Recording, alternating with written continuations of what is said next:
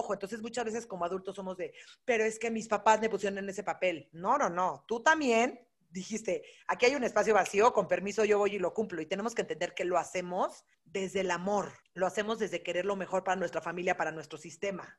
Pero tenemos que entender que muchas cosas que nos funcionaron de chiquitos, que lo hicimos para sobrevivir como familia, ya de adultos no nos funcionan. Entonces tenemos que ver la manera y la situación de cómo hacer las cosas diferentes. Inadecuadas es un espacio para mujeres como tú y como yo, como yo. Mujeres que se quieren cuestionar, que quieren aprender, que quieren crecer. Mujeres que buscan brillar de su propia manera y nunca dentro de un mismo molde. Mujeres que quieren esculpir su propio camino y romper sus propias barreras. Romper sus propias barreras. Y que creen que lo perfecto es enemigo de lo bueno. Me llamo Isabel Suárez y te quiero invitar a que tú y yo platiquemos de forma inadecuada. Bienvenidas a todas este nuevo miércoles de Inadecuadas. Como seguramente ya lo sabes o ya te diste cuenta, uno de los objetivos principales de este proyecto es el autoconocimiento. Entender nuestras emociones, entendernos a nosotras mismas, saber cómo somos, saber cómo reaccionamos, dónde hay heridas, qué es lo que tengo que trabajar, etcétera, etcétera. Para lograr este autoconocimiento es de suma importancia voltear a ver a nuestras raíces, cómo crecimos, de dónde venimos, cómo fue nuestro ambiente, cómo fue nuestra infancia. Y esto básicamente se resume en voltear a ver a nuestra familia. El tema de la familia es algo sumamente complejo, es algo enorme, y hoy nos vamos a enfocar en solamente un mini, mini cachito de todo eso. Primero que nada, quiero darte un poquito de contexto de lo que es un sistema familiar. Un sistema familiar es básicamente la unión en donde creciste en esa familia, ¿no? En esa unión existen ciertas reglas, existen ciertos patrones, pero sobre todo existen roles. Quiero que lo veas como si fueran pilares. Cada quien tiene un papel y ese papel representa un, pilar importante en ese sistema, ¿no? Está la mamá, está el papá, están los hijos, están tus hermanos. Hoy justamente nos vamos a enfocar en qué es lo que pasa cuando existe un desbalance dentro de ese sistema. Vamos a hablar de un término que se llama el hijo parental. El hijo parental es un término que puede ser que te suene muy elevado, que puede ser que te suene muy raro en el momento de escucharlo. Pero creo que conforme vaya avanzando el capítulo y escuches los rasgos que tiene un hijo parental, probablemente muchos de ustedes se van a poder relacionar con esto. ¿Qué es un hijo parental? Básicamente, cuando uno de los papás no está disponible dentro del sistema familiar, ya sea físicamente, emocionalmente, sentimentalmente, y existe ese desbalance, uno de los hijos entra a cumplir el papel de papá mismo que no le corresponde o el papel de mamá que tampoco le corresponde, y aquí entra este desbalance. ¿Cuáles son las consecuencias con las que crece este hijo parental? Toda esta gente que crece sintiéndose el papá o la mamá de sus hermanos, la pareja de su mamá o de su papá. Hoy vamos a platicar justamente de cuál es la problemática de un hijo parental y sobre todo cómo es un adulto que es o que fue este hijo parental. Está conmigo Michelle Asís, ella es psicoterapeuta especialista en tema de crianza y de apego. Y hoy justamente ella nos va a explicar de dónde surge este hijo parental, cómo es que se desarrolla este hijo parental, qué consecuencias trae y sobre todo, si yo quiero dejar de ser este hijo parental, ¿cómo lo puedo hacer? Michelle, bienvenida a Inadecuadas. Soy la más feliz de tenerte aquí el día de hoy. Hola Isa, gracias por invitarme. Yo estoy muchísimo más contenta, de verdad que gracias por la confianza y espero que toda la información que veamos hoy les pueda ayudar a todas las personas que nos están escuchando a eh, responsabilizarse y a regresar, en su, a regresar a su lugar en, que les corresponde dentro de la familia. Me encanta esto que acabas de decir de responsabilizarse, porque creo que cuando escuchamos este tema de heridas que vienen por temas familiares, ¿no? O heridas que tomamos de la infancia, luego, luego es muy fácil apuntar el dedo a mis papás la regaron aquí y yo crecí de esta manera porque me criaron de esta forma, ¿no? Y creo que ya tenemos que entender que siempre nuestros papás van a hacer todo lo que hacen desde un lugar de amor y de cariño, intentando hacer su mejor esfuerzo. Y cuando nosotros ya reconocemos estas heridas, ya reconocemos esto que chance no nos encanta de nosotros o que nos gustaría cambiar, ya está en nuestras manos, ¿no? Ya estamos en un punto que es nuestra responsabilidad pulir este tipo de detalles que no nos gustan tanto de nosotros. 100%, o sea, eh, muchas veces tendemos como adultos a vivir mucho en la victimez. Es que mis papás a mí me hicieron esto o esto y eso, eh, vivir en la victimez es vivir desde una, desde una parte muy infantil. Nosotros como adultos ya tenemos que decir, bueno, pues fue la experiencia que me tocó, son las heridas que me, toque, que me tocaron, que ojo, les doy la noticia. Siempre todas, todos los seres humanos tenemos heridas. Aunque tus papás hayan sido los más perfectos, de algo te trauman y de algo tienes una herida. Entonces, o también si papás que nos están escuchando o si planean ser papás, no se angustien, de algo van a traumar a sus hijos. Obviamente, lo ideal es traumarlos lo menos posible. Pero eh, cuando ya somos adultos, ya no podemos seguir culpando a nuestros papás. Tenemos que tomar responsabilidad de lo que nos corresponde ahorita y de lo que podemos hacer. Porque acuérdense que nuestros papás hicieron lo mejor que pudieron con lo que tenían en ese momento. Completa, completamente. Y esto que dices, por más que tu familia sea perfecta, de algo te vas a traumar. También me parece que es importante darle hincapié a esta frase, Michi. Te voy a decir porque estamos acostumbrados a que escuchamos que si alguien tiene un trauma familiar, una herida de la infancia, algo que no les gustó cuando estaban en su, en su desarrollo, viene porque la familia fue caótica, ¿no? Porque había algún tema de violencia, algún tema de adicciones, algún tema de separación, algún tema de abandono. Y no, simplemente conforme vamos desarrollándonos en nuestra infancia, van saliendo este tipo de heridas que, como tú dices, vienen de la familia más perfecta del mundo, pero siempre van a existir. Siempre, siempre, siempre. Entonces, asegúrense que todos y cada uno de nosotros tenemos heridas y tenemos traumas de nuestra infancia. Completamente. El chiste ya es hacernos responsables de ellos y ver qué es lo que queremos cambiar. Mitch, primero que nada quiero que me expliques qué es el hijo parental. De manera general, ¿Cuál es la definición de este término? ¿Cómo lo podrías explicar? Ok, miren, ahí les va. El hijo parental, o también llamado parentalización o parentificación, que ya sé son los términos un poco complicados, pero nos vamos a quedar con hijo parental. Es este hijo que hace función del padre, ¿ok? Entonces, ya sea que sustituya a la pareja, ya sea que eh, hace la función del padre con el otro de sus, de, sus progenitores, y padre me estoy refiriendo a madre o padre, ¿eh? porque podemos tomar el papel de cualquiera de los dos, o toma el papel como de padre de sus hermanos, o sea, se le pone aquella responsabilidad que el niño no le corresponde, ¿no? Imagínate que todas las familias tienen un orden, tienen una jerarquía, tienen un sistema que funciona. Entonces, eh, normalmente están papá y mamá arriba y los hijos abajo, ¿no? Es como que la jerarquía familiar de cómo debería de ser. ¿Qué pasa? Eh, llega un momento en que alguno de los padres, y cuando digo padre me refiero a padre o madre, eh, para no estar especificando cada vez, alguno de los padres, este, ya sea por, eh, no sé, no está cumpliendo su función, puede ser que esté, esté físicamente ahí o puede ser que ya no esté ahí, pero deja de cumplir su función. Entonces el sistema entra en desequilibrio, porque pues hazte cuenta que es como una mesa que le falta una patita. Entonces, ¿qué pasa? Nosotros, inconscientemente, esto es importante, no lo hacemos a propósito, inconscientemente, uno de los hijos, principalmente puede ser el mayor, pero no a fuerza, toma este papel, se vacía este lugar, entonces esta persona se pone en este lugar del padre que no está, entre comillas, para que no se desequilibre toda la familia. Entonces toma este rol de hijo parental. Toma este rol, Mitch, de forma inconsciente en un sentido de que quiere ayudar a los papás, en un sentido de que quiere de cierta manera salvar a la familia. ¿En qué momento el hijo decide entrar a este rol? Mira, se forma porque está el padre o la madre, ya sea ausente físicamente o emocionalmente. O sea, puede estar ahí disponible y puede estar emocionalmente eh, no disponible, ¿no?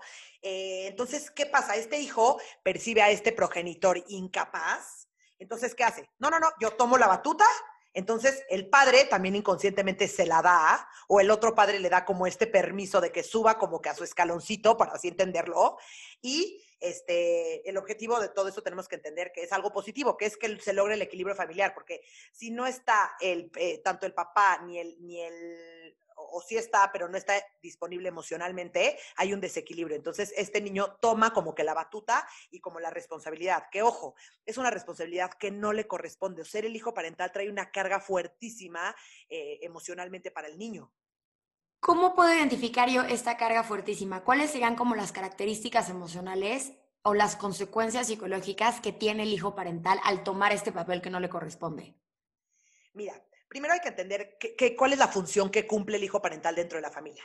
El hijo parental eh, tiende a proteger al, otro progenitor, no al padre o a la madre, tiende a proteger a los hermanos, a ser como, como, como papá de sus hermanos, tiende a ser esta persona que soluciona los problemas, que, ¿no? que se responsabiliza y muchas veces, lo cual sí también es como preocupante o más bien debemos evitar, es que es el sustituto de la pareja, ¿no? Entonces, ¿qué pasa? Puede ser esto que, eh, no sé, puede ser que un papá eh, se hayan divorciado que, y se salga de la casa, puede ser que esté enfermo, eh, puede ser que tenga alguna adicción, puede ser que tenga alguna discapacidad o puede ser simplemente que no tenga algo tan grave, simplemente no esté disponible emocionalmente o no pueda cumplir su rol y sus responsabilidades de papá o de mamá. Entonces, este hijo dice, no, no, no, esto no puede funcionar, yo tomo este papel. Entonces, este hijo Normalmente sus características son, es bien responsable, es como un adultito, es más maduro de lo que se espera para su edad, es fuerte, es valiente. O sea, toma, literalmente tiene las cualidades o las características que debería tener un papá, que justamente es esto. Yo estoy eh, tomando este papel de papá o de mamá, que en mi casa no hay nadie que lo esté tomando, entonces lo tomo yo. Entonces, pues obviamente tenemos este, pues, muchísimas repercusiones eh, ya cuando este hijo parental crece y se vuelve adulto, que si quieres platicamos ahorita de esto, pero entonces tenemos que entender para que se empiecen a reconocer si ustedes fueron hijos parentales o si alguien en su familia fue hijo parental o si ustedes, o qué hace, o más bien, entender bien qué hace un hijo parental para que no le pongan esta carga a sus hijos en un futuro. Eh, normalmente el hijo parental cuida a los hermanos, les da permisos, les da consejos, actúa muchas veces como este ejemplo a seguir o este modelo a seguir, este, regaña y le pone reglas a los, a los hermanos, ya sean hermanos, mayor, hermanos menores o, los hermanos, este, muchas veces al papá eh, lo cuida, o sea, al, papá o a la mamá, al otro progenitor que sí está, eh, lo cuida, lo protege, eh, lo aconseja y le dice, no, no, no, no dejes a mi hermano hacer esto. No, no, no, mamá, ¿cómo lo vas a dejar ir a esa fiesta? Entonces la, mamá o el papá le hace caso, ¿no? también tiende a, involucrarse mucho en temas de la casa, entonces toma responsabilidades y decisiones bien importantes en la casa. Muchas veces, eh, si son más chiquitos, más difícil, pero si empiezan a crecer un poquito más, empieza a tomar estas, responsabilidades también económicas, ¿no? De la familia. Eh, también, por ejemplo, se vuelve como, como, como, ¿te acuerdas que mencioné que se vuelve como el sustituto de la pareja? Muchas veces esto empieza cuando son chiquitos, los papás se divorcian y la mamá, para no sentirse sola, mete al niño a su cama, ¿no? Entonces, no, ven, tú eres el hombre de la casa, entonces ya vente conmigo a dormir. Entonces, muchas veces para no sentir soledad, ponen al niño en una parte o en una, en una mm, posición que no le corresponde, ¿no? Entonces, muchas veces eh, este hijo parental se vuelve amigo compañero de la otra pareja y puede volverse no esta persona en donde le, le pide consejos la pareja, eh, el papá le pide consejos de pareja o le pide consejos sobre cuestiones adultas que al niño no le corresponde. Tenemos que entender que los niños son niños y si nosotros los ponemos en esta posición le estamos dando unas responsabilidades que no le corresponden. Los niños necesitan vivir su infancia, los niños necesitan eh, no tener responsabilidades más que, ¿no? Tender la cama, recoger sus cosas, hacer la tarea, ¿no? Las típicas responsabilidades que tienen que ver con los niños, pero tenemos que tener muchísimo cuidado porque les estamos poniendo responsabilidades y cargas que no les corresponden. Se me hace bien, bien interesante hacer hincapié aquí, Mitch, que creo que las cualidades que tiene un hijo parental son cualidades que por lo general son muy aplaudidas, ¿no? Estoy haciendo una listita mientras te escucho hablar de las cualidades que estoy escuchando y Escucho de un niño maduro, un niño fuerte, responsable, ejemplo a seguir, buen hermano, que le ayuda a los papás. Y todo esto tú lo podrías escuchar o ver a un niño con estas cualidades y decir, wow, qué perfección de hijo, ¿no? Qué responsable, qué bien educado está. Pero lo que no nos damos cuenta es que al juntar estas cualidades, el niño lo más seguro es que esté sufriendo de una manera enorme. Exacto.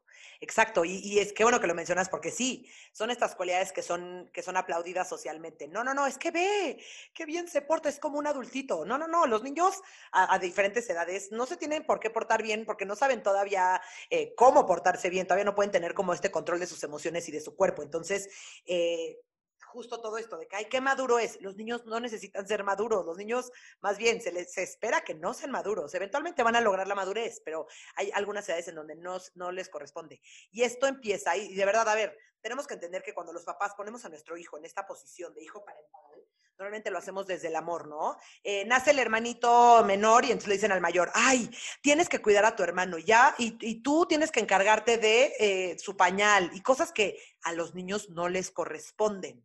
Entonces empezamos desde que son bien, bien, bien chiquitos, ¿no? Por ejemplo, yo soy hermana mayor, yo tengo cuatro hermanos, ¿no? Y a mí toda la vida mis papás me dijeron, eh, cuida a tus hermanos, ¿no? Se iban de viaje y te encargo a tus hermanos. Oye, por favor, que si tu hermano sale, y yo me tardé muchos años después de terapia y todo para regresar a mis papás, a su posición de papás, y a mis hermanos a su posición de hermanos, no de yo cuidadora de mis hermanos. Digo, no fui, yo no fui tanto hija parental como tal, pero sí hay cositas o detallitos que sí mis papás me ponían como de responsable eh, de mis hermanos que, por supuesto, que no me correspondían lo más mínimo. ¿Siempre pasa con la hija mayor, Michelle, o con el hijo mayor? Mm, puede ser, pero no a fuerza. Puede ser que que el hijo menor también tiene una personalidad un poquito más tranquila, más introvertida, un poquito más débil, lo pongo entre comillas, y que el segundo hermano o el menor eh, tenga una posición más o una, una, personalidad más extrovertida, una personalidad más fuerte y tome como este papel del hijo parental, ¿no? También una pregunta que me hacen mucho es, oye, si mi hijo es hijo único, ¿puede ser hijo parental? No a fuerza. Acuérdense que para que sea hijo parental es que el papá le está cediendo las responsabilidades y las, y las sí, y la carga de, ser papá, ¿no? Ya que platicamos un poquito cuáles son las características de este hijo parental, cuál es una forma común de que se forme, cómo crece un, un, hijo parental, me gustaría ya meterme, Michelle, a cómo es un adolescente o un adulto que tuvo esta carga.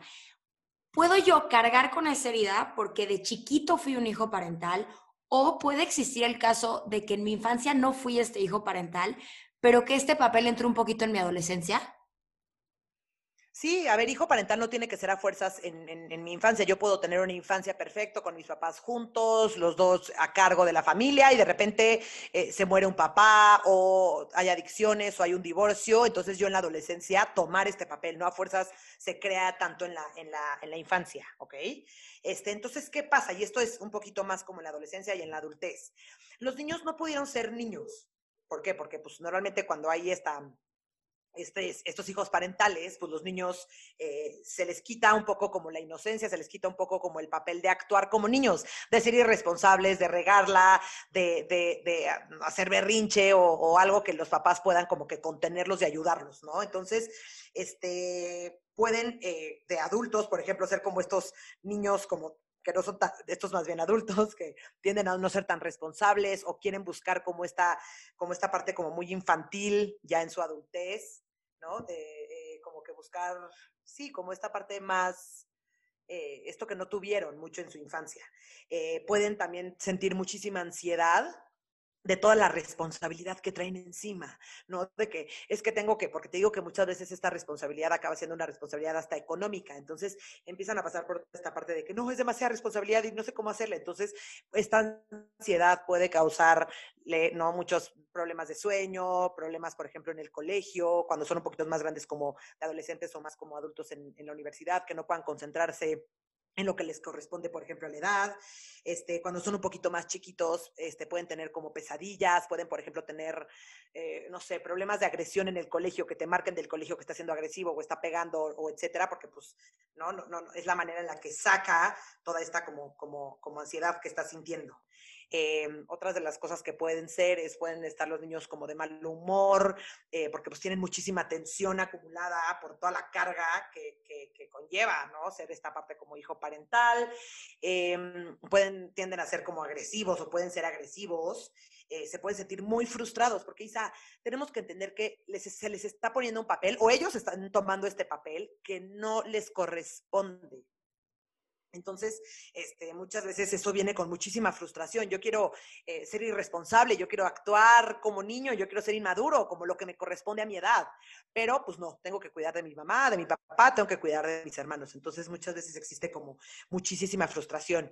Y ojo, otra cosa que también pasa muchísimo es como ellos ya son la autoridad en su casa, les cuesta muchísimo trabajo obedecer a otra autoridad. Entonces pueden tener problemas en el colegio, pueden tener problemas en el trabajo, porque pues ellos están acostumbrados a ellos ser la autoridad. Nunca tuvieron como esta jerarquía donde yo obedezco a mis papás o, yo, o yo coopero o mis papás este, me ayudan y me guían, ¿no? Y pues ya, otra de las cosas que puede pasar es ya cuando crezcan, tener como este resentimiento hacia sus papás de, híjole, es que no me dejaste ser niño, es que me pusiste cosas que no me corresponden o me hiciste responsable de cosas de mis hermanos. Yo no soy responsable de mis hermanos. Yo soy su hermana. También esto puede muchas veces hasta afectar la relación entre hermanos, porque pues en vez de ser hermanos, hay, hay una relación más de padre-hijo. Híjole, esto último que acabas de decir se me hace enorme, este tema de el resentimiento. Y te quiero platicar un poquito qué es lo que veo yo con gente cercana a mí, que no sé si fueron hijos parentales en su infancia o más bien es un tema que llegó en la adolescencia, pero este, gente de mi círculo que es, es mi responsabilidad que mi mamá esté bien, que mi papá esté bien, pero cuidar a mi hermana, a mi hermano. Las como características comunes que veo es principalmente mucho resentimiento, ya sea contra los papás o contra el hermano mismo de, híjole, es que a mí me encantaría estar haciendo esto, pero te tengo que estar cuidando a ti y ya estoy hasta la madre de cuidarte a ti. Por otro lado, una responsabilidad, una ansiedad y un agotamiento enorme, porque creo que ya entra este papel de es tanta mi responsabilidad que si algo sale mal con mis hermanos o con cualquiera de mis papás o con algo en todo mi sistema familiar, ya la responsabilidad es mía. Pero creo que algo bien importante aquí, y digo, no soy psicóloga, me puedes este, corregir si lo que estoy diciendo es incorrecto, pero lo que veo muy común en el hijo parental es que de cierta manera está buscando un reconocimiento o un agradecimiento de parte de los padres, ¿no? Como que en cierto punto busca que el papá o la mamá o los hermanos se volteen un, oye, gracias por cuidarme o por hacerte responsable de este tipo de cosas. Pero en la mayoría de casos, creo que ese reconocimiento no va a llegar porque muchas veces lo que estamos haciendo, lo que está haciendo este hijo parental, no es obvio o no es lógico ante los ojos del resto del sistema familiar, ¿no? Porque al final de cuentas esto es un desbalance. Mira, eh, yo creo que siempre como seres humanos buscamos el reconocimiento. O sea, no hay nada más increíble que te digan, te estoy observando, te estoy viendo y estoy reconociendo lo que estás haciendo.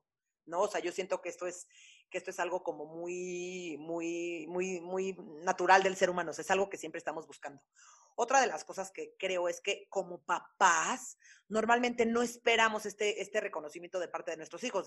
sabemos perfectamente que, que lo hacemos eh, desinteresadamente con todo el amor de nuestro corazón, cuidamos a nuestros hijos, nos desvelamos, eh, no los tenemos, amamantamos años, estamos cuidándolos, no dormimos bien, estamos pendientes 30 años de ellos o más.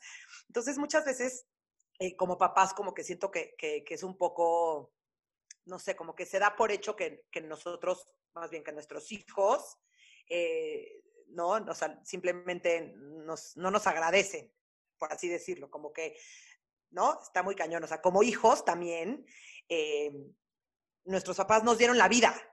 No hay nada más que les podamos pagar más que la vida. Entonces, eh, también sistémicamente como hijos estamos toda la vida en deuda, entre comillas, de nuestros papás, porque nuestros papás hacen tanto por nosotros que, que, pues no podemos nunca pagarles como que todo lo que hicieron por nosotros. Ojo, esto es relación padre-hijo cuando el hijo se toma este papel del papá y está esperando este reconocimiento, pues es un reconocimiento que yo creo en lo personal que, que nunca va a existir o si existe, igual y la persona no lo recibe como tal, como viene, ¿no? O sea, pues sí, gracias por, por, por cuidarme, sí, pero pues igual y la persona está esperando como más reconocimiento. No sé si se den todos los casos de hijos parentales, esta parte de que estén buscando el reconocimiento, pero si se da, es porque o sea, no existe como, como reconocimiento total que te pueda ayudar a, cumplir todo lo que, lo el papel que, que, haces como papá. ¿Me entiendes? No sé si me di a explicar. sí, completamente. Traes una dualidad ahí que como un padre va a hacerse responsable de los hijos por naturaleza, por así decirlo, ¿no? Nunca,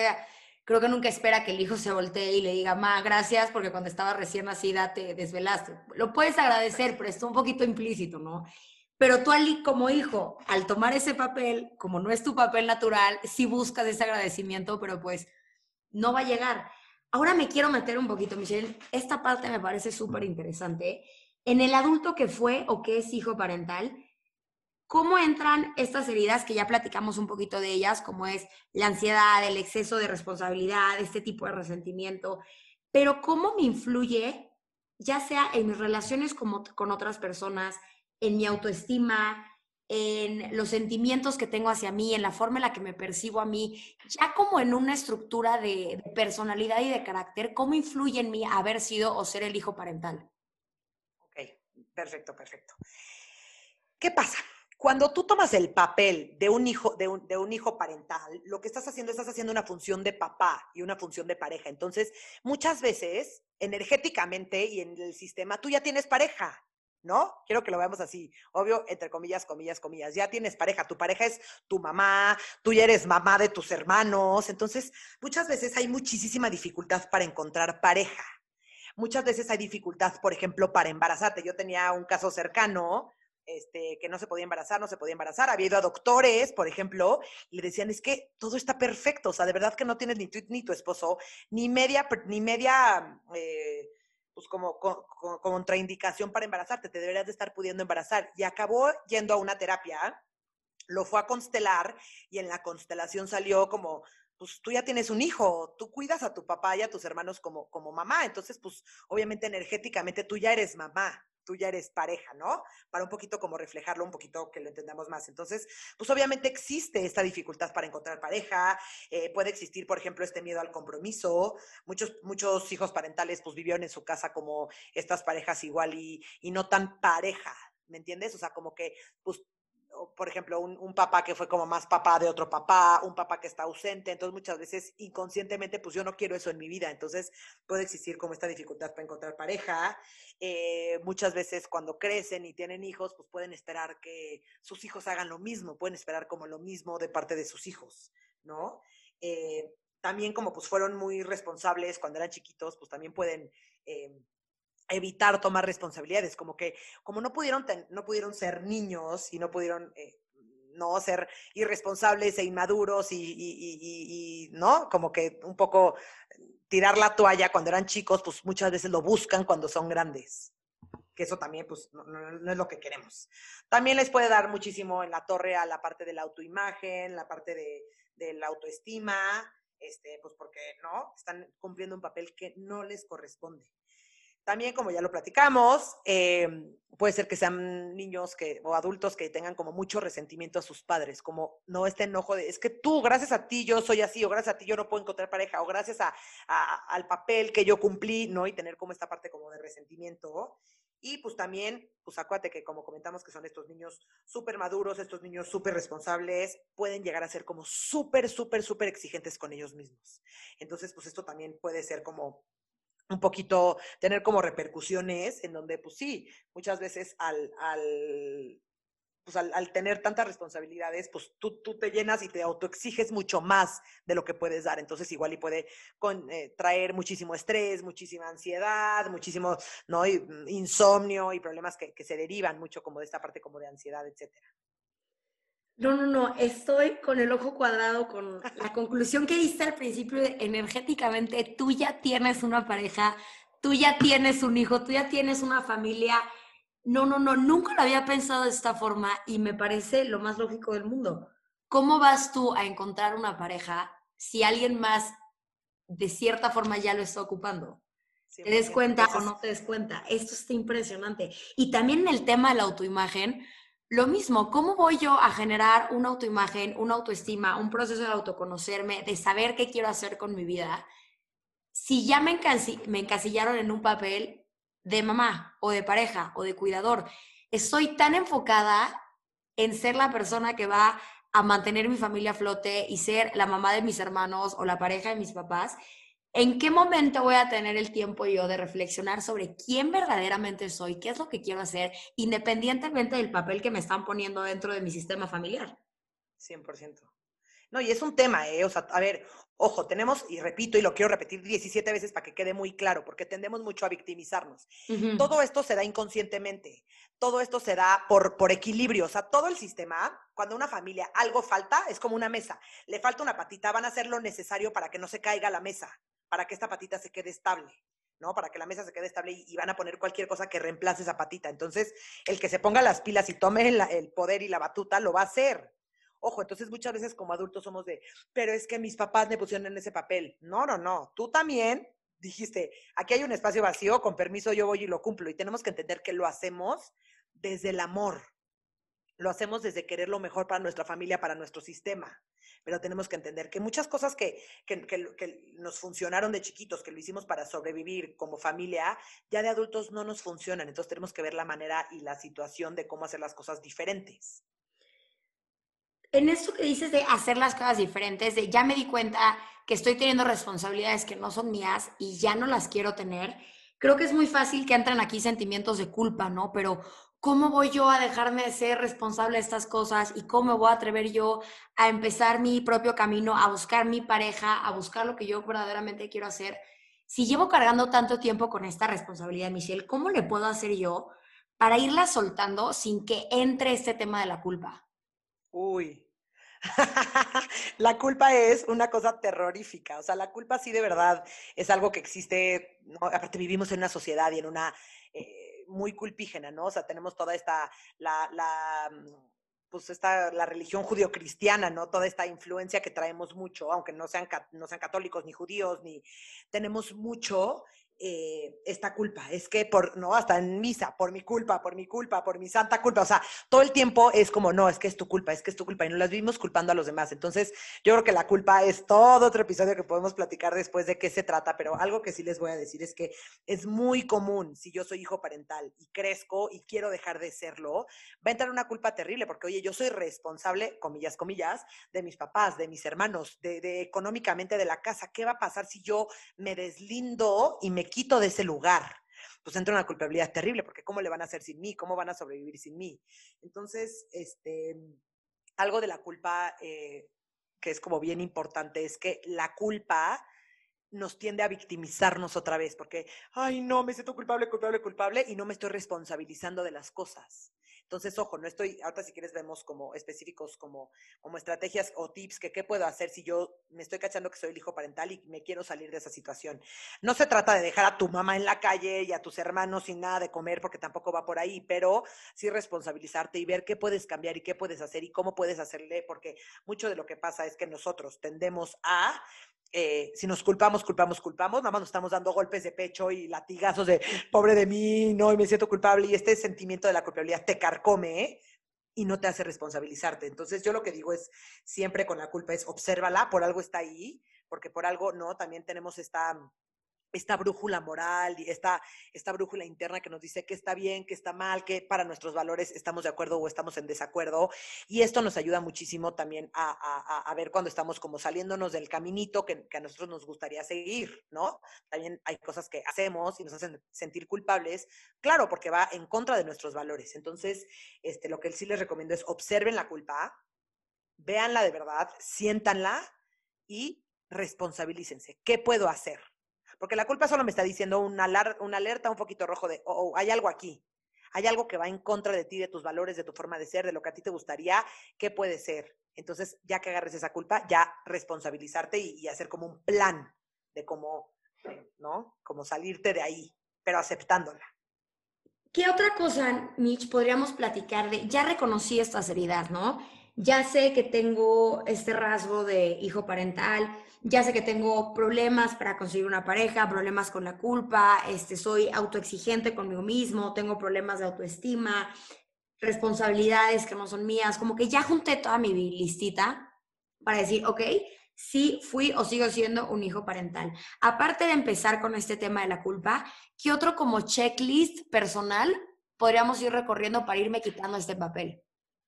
Ok, lo principal, principal, y no se puede hacer nada sin, sin no llegar ahí, es hacerlo consciente es darte cuenta. Si tú ya te diste cuenta que eres hijo parental, ya vas a empezar a cachar todas las veces en donde te pones en el lugar que no te corresponde, en donde te ponen responsabilidades que no van contigo, ¿no? Muchas veces, este, vivir en la inconsciencia, muchas veces vivir como en esta burbuja en donde pues, no te estás dando cuenta de nada, entonces, ¿no? Eres, eres víctima y no eres responsable. Una vez que haces consciente, te sales de esta burbuja y no puedes regresar a la inconsciencia porque ya te estás cachando, ya sabes que eres un hijo parental y que te están poniendo en este papel y entonces te marca tu hermano para pedirte dinero, pero entonces te marca tu papá para encargarte de las cosas, pero entonces te marca tu mamá llorando porque tu papá no sé qué, o te marca tu papá que está muy triste porque tu mamá no sé qué, y entonces empiezas a cachar que estás ahí. Entonces, lo primero es hay que hacer conciencia, porque si no haces conciencia, pues nunca te vas a poder salir de ahí, porque pues esto no es magia. Entonces, yo creo que sería el paso número uno. Si a mí, Michelle, en lo personal, me preguntaras qué recomiendas hacer, es ir a terapia. De verdad que no saben qué poderosa es la terapia y qué importante es resolver estos problemas de raíz. ¿Por qué? Porque, pues obviamente, cuando te empiezas a dar cuenta que eres un hijo parental, vienen muchísimas emociones, viene muchísima culpabilidad, viene muchísimo enojo, viene muchísimo resentimiento de parte de tus papás, viene muchísimo, pero entonces, ¿qué soy yo y cómo le puedo hacer diferente? ¿Sabes? Entonces, es ideal ir a terapia. Necesitas trabajar la ira que sentiste o que sientes o el coraje que te dio haber vivido la infancia que viviste o la, esta infancia robada eh, o, este coraje que te da de que mamá, papá, ¿por qué no me protegieron? ¿Por qué no me dejaron ser hijo? Y, y, ser irresponsable, inmaduro, y no. Entonces yo creo que sí, lo ideal, que digo yo, soy de la idea de que la terapia debería ser canasta básica y todo mundo ir. Este, Completamente. que me parece importantísimo. Y creo que sabes que, Mitch, si no lo solucionamos, como tú dices, de la mano de un profesional, y yo decido por mis pantalones, eh, punto, escuchar este capítulo, ya hice conciencia que fui un hijo parental, entonces empiezan a salir estos sentimientos de ira, de coraje, de rencor. Creo que si no lo llevo de la mano con un profesional, puedo ir como que abriendo agujeritos que van a ir saliendo de manera descontrolada y, no sé, sentimientos de, oye, yo fui el hijo o la hija que nunca pudo dar lata, ¿no? Porque alguno de mis hermanos era el que daba lata, era el que se peleaba con mis papás, era el que tenía XXXZ de problemas. Entonces yo siempre tuve que portarme perfecto y no dar lata. ¿Qué crees? Ya lo hice consciente, ahora voy a dar lata porque ahí les voy, ya llegó mi momento, ¿sabes? O llegó mi momento ya de ser niño, llegó mi momento de voltearme con mis papás y decirles, no, ni madres, no te vuelvo a ayudar. O sea, creo que sí es muy importante que lo vemos de la mano de un profesional porque como van a salir muchos sentimientos y muchas emociones encontradas con este tema, muchas veces pensamos que tenemos la capacidad de manejarla nosotros solos y la mayoría de veces no es verdad. Exacto, exacto. Ya sé que somos adultos, ya sé que todo, pero de verdad que no saben, o sea, todos los puntos ciegos y las cosas que no vemos, que, que nuestro terapeuta nos ayuda a ver. Entonces, importantísimo. Otra de las cosas, como comenté hace ratito, constelar es bien importante. La constelación, o sea, la teoría de la constelación está basada en la teoría sistémica, en la teoría familiar. Entonces, lo que hace mucho la constelación es regresa energéticamente a su lugar, ¿no? Este caso que te estaba platicando, que es que ya eres mamá, entonces en la constelación le quitaron el papel de mamá y a los 32 segundos se pudo embarazar y tiene ya tres o cuatro hijos y todo estuvo perfecto. Pero sí, como que es una gran herramienta la parte constelar, ¿no? Este, otra de las cosas que tenemos que hacer es darnos cuenta o hacer conciencia que tú no eres el responsable de tus papás ni de tus hermanos. Tú eres el responsable de tus hijos, pero de tus papás y de tus hermanos no eres responsable. O sea, ese papel em, no te corresponde a ti. Este, otra de las cosas que sé que es bien difícil, pero es bien importante para todo este proceso es perdonar. Tú perdona a tus papás por la, por la relación que tuvieron, este, fue un acuerdo inconsciente que se dio entre ustedes. Entonces también esta parte como de perdonar ayuda muchísimo. Eh, la parte de culpabilidad, que ya lo, lo, tengo aquí apuntado porque es bien importante, pero deja de sentirte culpable, responsabilízate de esta culpabilidad porque el, el, el el solamente sentir, sentir la culpabilidad no sirve de nada. Lo que sirve es ayudar a hacer las cosas diferentes, ¿no? Este, otra de las cosas que ayuda muchísimo, que también ya te lo comenté, es regrésaselos a su lugar, ¿no? Es algo que yo te conté de, mi historia personal, que yo he, trabajado mucho con esto. Entonces, de repente, mi mamá me dice, te encargo a tu hermano. Le digo, mamá, no, es mi hermano, no mi hijo, encárgate tú. Entonces, hasta, hasta verbalmente decirles, el regresarlos a su lugar, mamá, de eso, eso no me corresponde a mí, de eso no soy responsable. Mi papá, me voy de viaje, cuida a tu mamá. No, papá, a mí no me corresponde cuidar a mi mamá, a mi mamá le corresponde cuidarme a mí, porque también tiende a, estos hijos parentales a ver con una inversión de roles. La mamá se vuelve el hijo y el, niño, el hijo se vuelve la mamá, entonces también hay como toda una confusión en eso. Y este, algo que, que muchas veces nos cuesta trabajo y que por eso estaría buenísimo hacerlo de la mano de terapia, es poner límites. Muchas veces poner límites tiende a ser eh, algo que nos cuesta trabajo, como que creemos que, que poner límites es dejar de amar a nuestros familiares, pero poner límites es simplemente amarte a ti más y saber qué, sí estás dispuesto y qué no estás dispuesto. Entonces, cuando tú llegas y pones límites, ayuda muchísimo como, como al otro, ¿no? Y por último, algo que, que, está como muy, se oye muy obvio, pero muchas veces nos cuesta mucho trabajo, es busca situaciones donde puedas actuar y ser niño, ¿no? Y, situaciones asertivas, por favor, no vayas a emborracharte ya catear por todo el antro, no va por ahí, pero busca situaciones en donde puedas, por ejemplo, divertirte, obviamente esto sanamente, ¿eh? que puedas divertirte, que puedas jugar, que puedas este, reír, que puedas bailar, que puedas reírte a carcajadas, que puedas hacer tonterías, ojo, tonterías no responsablemente como adulto, no creas que vayas a subirte borracho a manejar en el periférico, porque tampoco se trata de eso, pero hacer como diferentes situaciones como para poder sanar a este niño. Tu niño interior, al ser hijo parental, está bien dañado, está bien escondido, está, nunca te permitieron sacarlo, nunca te permitieron hacerlo. Entonces, tener momentos y situaciones en donde vayas y juegues como niño, o sea, te estoy inventando, vete a jugar este, al láser o a las duchitas o a, o a brincar a un brincolín o estos nuevos gimnasios como de, de miles de brincolines que estás brincando y estás jugando y tener diferentes como situaciones en donde puedas actuar como niño sí, o sea, responsablemente, por favor, lo repito, eh, ayuda muchísimo. Se me puso la piel chinita con esto último, Michelle, de regresar a ser niño, regresar a jugar. Lo que no pudiste hacer de niño, no hay otra manera de sanar más que regresar ese papel, volverlo a hacer, reírte, jugar. Y otra cosa que me parece muy interesante, esto que dijiste de volverlo verbal, ¿no? De, no, mamá, es mi hermano, no es mi hijo. Creo que independientemente de la culpa, que ya lo platicamos un poquito, creo que tenemos que tener muy claro que no somos malas personas al hacer esto, ¿no? Porque creo que se puede prestar mucho a, no mamá, es mi hermano, no es mi hijo. Híjole, es que qué mala hija eres, qué mal hermano eres, no es posible que no me puedas estar ayudando con ese tipo de cosas. Creo que tenemos que tener muy claro que no vas a ser una mala hija, una mala persona o una mala hermana por poner este tipo de límites. Exacto, es importantísimo. Muchas veces eh, es que también por eso mi tip número uno fue ir a terapia, porque claro. cuando nos damos cuenta de este tipo de heridas infantiles, tendemos a actuarlas de manera infantil, actuar desde nuestra herida. Entonces, no, y no soy su mamá, entonces si nos peleamos y gritamos y azotamos puerta y actuamos como adolescentes o niños, cuando si lo hacemos desde un punto en donde nos da como esta fortaleza, en donde sabemos, ¿no?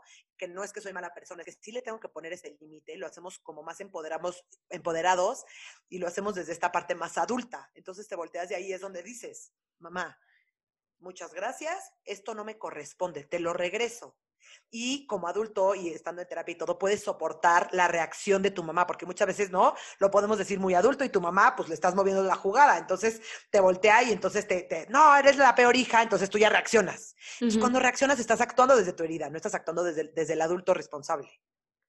Puf, qué importante me parece esto. Regresamos al punto número uno. Vayan a terapia todos, por favor. De verdad que sí, porque la terapia es una guía, la terapia te va a ayudar a, tener mayores y mejores herramientas para poder lidiar con ese tipo de situaciones. Completamente. Michelle, yo pensaba que este tema del hijo parental lo tenía muy dominado, pero estas conclusiones que estás diciendo de, oye, hay un tema incluso de desbalance energético, pero entra este tema de la culpa, pero tenemos que regresar a ser niños, pero mis reacciones tienen que ser desde este punto de adulto, no desde, desde ese punto de niño creo que me llevo, o sea, puf, traigo una lista de conclusiones apuntadas enorme. Gracias por esta información, por tu forma tan padre de contar esto, por la pasión y la dedicación que tienes a este tema de crianza y desarrollo. Antes de despedirnos, me encantaría que nos dejaras tus redes, porque verdaderamente, tengan o no tengan hijos, les recomiendo enorme el contenido de Michelle, porque muchas veces pasa como este tema que yo no soy mamá, pero me topo con este tema del hijo parental y digo, oye, hay cositas que puedo aprender de mí, con este tema de la crianza, ¿no? ¿Nos podrías platicar de tu podcast, de tus redes, para que la gente también te pueda encontrar? Claro, claro, ahí no eres lo máximo. Sí, probablemente nadie de que nos esté escuchando tiene hijos ni está en ese papel todavía, pero bueno, bienvenidísimos todos a, a, mis redes. De repente tengo amigos que no tienen hijos y son los primeros que votan. ¿Tu hijo hace berriche? Sí, todo el día. Yo, ni tienes hijos, pero no, son adorados. Este, me pueden encontrar en Michelle Asisca, este, si quieren después se los escribo. Y tengo un podcast justo de, temas de paternidad, de temas de crianza, que vemos todos este tipo de temas, ¿no? ¿no? Con hijos, ya sea de salud, de crianza, de, ¿no? Desde el embarazo hasta, hasta, hasta la infancia, este, que se llama Nido Talks. Este, y eh, me pueden encontrar en mis redes sociales y yo pues me dedico a dar talleres, cursos, asesorías, clases, etcétera, de todo lo que tenga que ver con.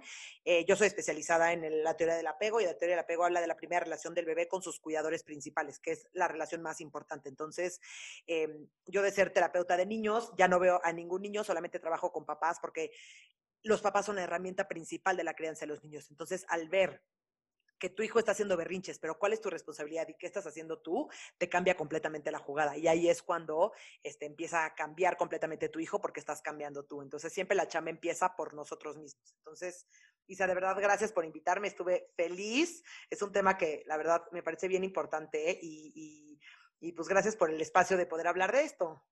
Gracias a ti, Michelle. Más que feliz de tenerte aquí hoy. Gracias también a todas las que nos están escuchando y nos vemos el siguiente miércoles de Inadecuadas.